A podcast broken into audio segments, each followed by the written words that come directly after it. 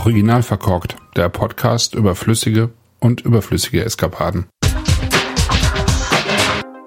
Herzlich willkommen zum Wein am Sonntag, den 16. Oktober 2022. Vor wenigen Tagen ist die südafrikanische Weinmesse in Kapstadt zu Ende gegangen. Und ich dachte mir, dass ich in Gedenken an die letzte Messe, die 2018 stattfand und bei der ich die Ehre hatte, dabei sein zu dürfen, mal wieder einen Südafrikaner aufmache. Habe auch so ein bisschen ähm, Fernweh gehabt, als ich die Bilder von dort gesehen habe, gerade auch bei den Jungs und Mädels von Zoo Crew, äh, dieser Winzervereinigung, wo wirklich einige der besten WeinmacherInnen Südafrikas mit dabei sind, unter anderem auch ähm, die beiden, von denen ich heute einen Wein vorstelle. Ich habe mich für einen recht ungewöhnlichen Wein entschieden die man nicht so häufig im Glas hat. Das ist ein reinsortiger Semillon von alten Reben. Wie kommt es dazu? Semillon gehörte zusammen mit äh, Chenin Blanc zu den frühen Pflanzungen und den wichtigsten weißen Rebsorten eigentlich in Südafrika. Südafrika ist ja nicht neue Welt, wie gerne kolportiert wird, sondern alte Welt und der Weinbau ist dort auch immerhin schon 300 Jahre alt und entsprechend gibt es auch alte Weinberge, die aber eben seit den 1990er Jahren dramatisch abgenommen haben. Es hat eine größere Initiative gebraucht, um sozusagen die letzten ihrer Art zu retten und ähm, ja, also vor dem Aus Ausriss und Neuanpflanzung der Flächen zu retten, weil sich die Pflege dieser Weinberge für die Weinbauern, die meist diese alten Weinberge besitzen und die Frucht verkaufen, weiterverkaufen, kaum noch gelohnt hat. Die Weinberge bringen ja auf Dauer immer weniger Erträge und die Weinbauern haben aber aufgrund der besonderen Qualität, die die alten Reben möglicherweise bieten, trotzdem nie mehr Geld pro Kilo bekommen. Das heißt, ähm, die, Einnahmen sind immer weiter zurückgegangen.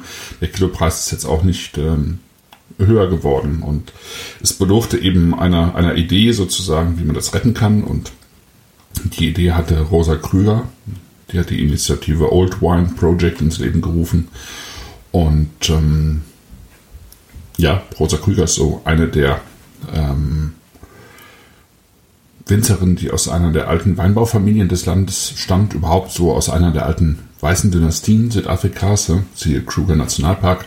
Also die, der Name ist einfach in, in Südafrika sehr bekannt.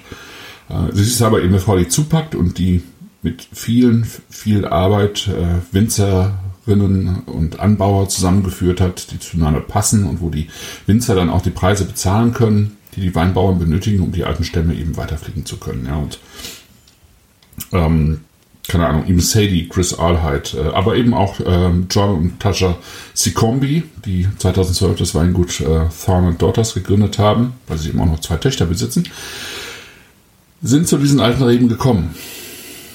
Und ähm, Thorn Daughters ist ein Weingut, das sich im Western Cape in, in Elgin befindet. Und ähm, es ist vor allem eben John C. Combi, der, der hinter Thorn Daughters steht. Das ist ein, jemand, der äh, eben aus der Ecke stammt, der seine Frau Tascha in Stellenbosch äh, kennengelernt hat, als sie dort beide äh, studiert haben. Und ähm, die beiden sind danach nach Großbritannien gegangen. Äh, John hat eigentlich ähm, IT studiert, also irgendwas im IT-Bereich. Ähm, Programmierung und war Computerfachmann und ähm, hat aber dann in Großbritannien angefangen, im Restaurant zu arbeiten und hat sich irgendwie so vom Weinfieber äh, packen lassen, dass er tatsächlich dann in England, in Sussex am Plumton College Weinbau studiert hat und ähm, dann irgendwie sind die beiden durch die Welt gezogen, haben unterschiedlichste Weinlesen mitgemacht und dann irgendwann ein Beratungsunternehmen gegründet, ähm, wiederum in England, um englische Weingüter eben auf dem Weg in die Selbstständigkeit oder in den Erfolg zu beraten. 2008 sind die beiden dann wieder zurück nach Südafrika gegangen und ähm, John hatte erstmal bei Thelema gearbeitet, dann bei Iona in Elgin auch ein bekanntes Weingut. Und ähm, 2012 haben die beiden dann eben ihr eigenes Projekt ins Leben gerufen. Und das äh, Schöne eigentlich an Südafrika ist, dass ähm, viele junge WeinmacherInnen dort ähm, auch sich selbstständig machen können, wenn sie keine eigenen Weinberge haben und teilweise nicht mal ein eigenes äh, wirklich ein eigenes Weingut. Ja, also das ist in diesem Fall auch so gewesen. Die haben äh, zusammen mit äh, Peter Allen Finlayson von Cristallum und äh, Marelis Niemann ähm, sich eben dann irgendwann ein Weingut geteilt, also äh, Facilities geteilt. Und äh, jeder hat da seine eigenen Weine gemacht. Äh, da in der Ecke, das ist so Cool Climate eigentlich, ähm, Weinbaugebiet da in Elgin. Und ähm, das ist tatsächlich irgendwie das Schöne eigentlich an der, an der Ecke, dass ähm, da viele Leute zusammenarbeiten, ähm, sehr gut miteinander befreundet sind, äh, schauen, was, was geht, was für den einen passt, was die andere passt. Und ähm, so hat sich das ganze Projekt im Prinzip entwickelt. Die Rebsorte, um darauf nochmal zurückzukommen, Semillon, stammt mit ziemlicher Sicherheit aus Frankreich. Es gibt über 50 Synonyme dort und ähm, in den benachbarten Ländern, was auf ein recht hohes Alter schließen lässt. Wo genau die Rebsorte tatsächlich herkommt, weiß man nicht so ganz genau. Auch nicht, wer ihre Eltern sind. Dann wäre es einfacher, auch das rauszufinden. Es gibt eine Verwandtschaft zu äh, Sauvignon Blanc, mit dem die Rebsorte in Bordeaux ja auch meistens verschnitten wird. Aber es ist halt nicht klar, ob es eine Eltern-Kind oder Beziehung ist oder beide irgendwie einen ähnlichen Elternteil haben oder so. Das ist irgendwie noch nicht so richtig rausgefunden. Ob es jetzt auch eben aus dieser Ecke von Bordeaux kommt, weiß man nicht. Auf jeden Fall ist sie dort schon lange beheimatet und hat dort eigentlich im frühen 18. Jahrhundert auch ihren Namen bekommen. Semillon oder Saint-Emilion wurde sie damals auch genannt, also ne, benannt nach dieser ähm, Anbauregion, nach dieser Ortschaft, ähm, Weltkulturerbe-Ortschaft Saint-Emilion. Und man findet eben die Rebsorte in Bordeaux vor allen Dingen zusammen mit Sauvignon Blanc und manchmal mit Muscadelle. Vor allen Dingen in den süßen Weinen von Sauternes und Co., weil die Rebsorte eben auch zur Botrytis neigt, woraus man eben edelsüße Weine machen kann.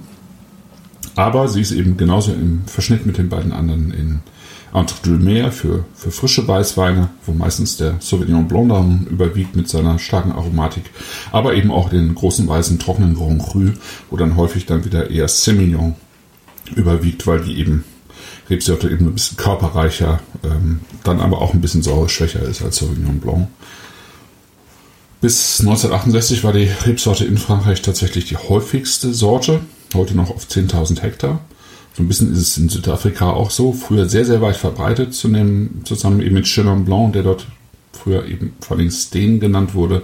Und dann eben auch so ein bisschen auf dem, mit so einem rückläufigen Charakter.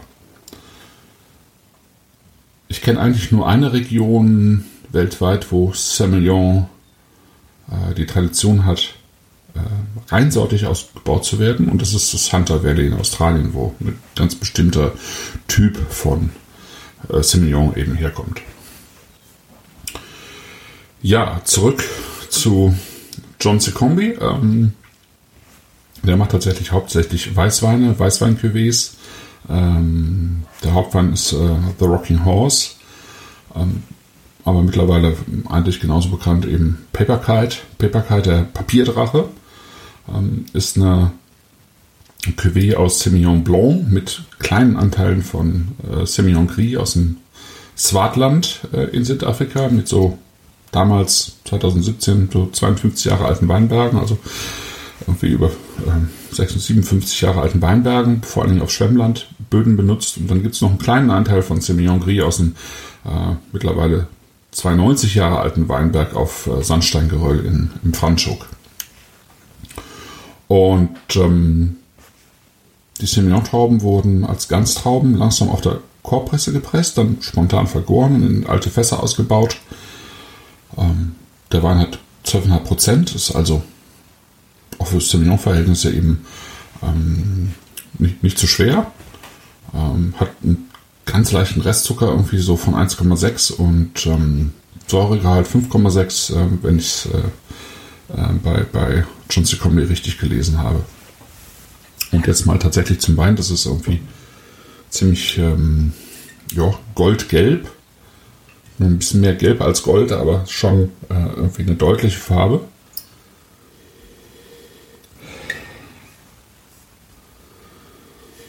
Und äh, ich hatte den Wein eigentlich letzte Woche Freitag aufgemacht, ähm, weil ich äh, einen Freund erwartet habe zum, zum Mittagessen, äh, mit dem ich häufig mal ähm, tatsächlich koche an einem Wochentag und würde dann irgendwie zwei, drei Weine probieren. Und er musste dann aber kurzfristig absagen und äh, dann bin ich selber weggefahren am nächsten Tag und habe den Wein halt im Kühlschrank stehen lassen. Ich hatte ihn natürlich Freitag probiert, Donnerstagabend aufgemacht. Der ist jetzt also schon fast anderthalb Wochen offen und ist aber super stabil. Ähm, in der Nase hat er so eine Mischung aus so ein bisschen Petrol und immer noch Reduktion. Aber beides äh, jetzt nicht, nicht übermäßig, aber eben zeigt sozusagen den ersten, ersten Noten, den, den ersten Charakter. Und dann kommen da aber schöne Noten von, von, von Wachs und getrocknetem Honig rein. Ich habe hier Pflaumen, gelbe Pflaumen, äh, ein bisschen Pfirsich, so ein bisschen Melone noch mit drin. Mandeln, finde ich, sind, sind deutlich. Birnen habe ich mit drin. Das ist ziemlich komplex. Ähm, sind auch zitronige Noten mit drin, so ein bisschen Grapefruit, auch ein bisschen Abrieb. So ein bisschen Blüte auch mit drin. Es wirkt ähm, in der Nase wirklich so honigcremig, obwohl ich gesagt habe, getrockneter Honig. Vom Duft her wirkt es wie getrockneter Honig. Ähm, es wirkt auch nicht wirklich süß. Also es wirkt eigentlich eher es wird hier schon trocken und ähm, die Reifenoten sind halt schön mit drin und, ähm, und eben auch so ein bisschen was von Crème Brûlée, würde ich eigentlich sagen. Ja, cremig, leichter Vanillecharakter, aber kein, kein, kein Holzabdruck eigentlich drin. Es ist halt auch wirklich im, im alten Holz ausgebaut, also eben als Ganztrauben vergoren und dann spontan vergoren. Entschuldigung, als Ganztrauben gepresst und spontan vergoren und dann eben in alten Fässern ausgebaut. Ähm, ziemlich komplex in der Nase.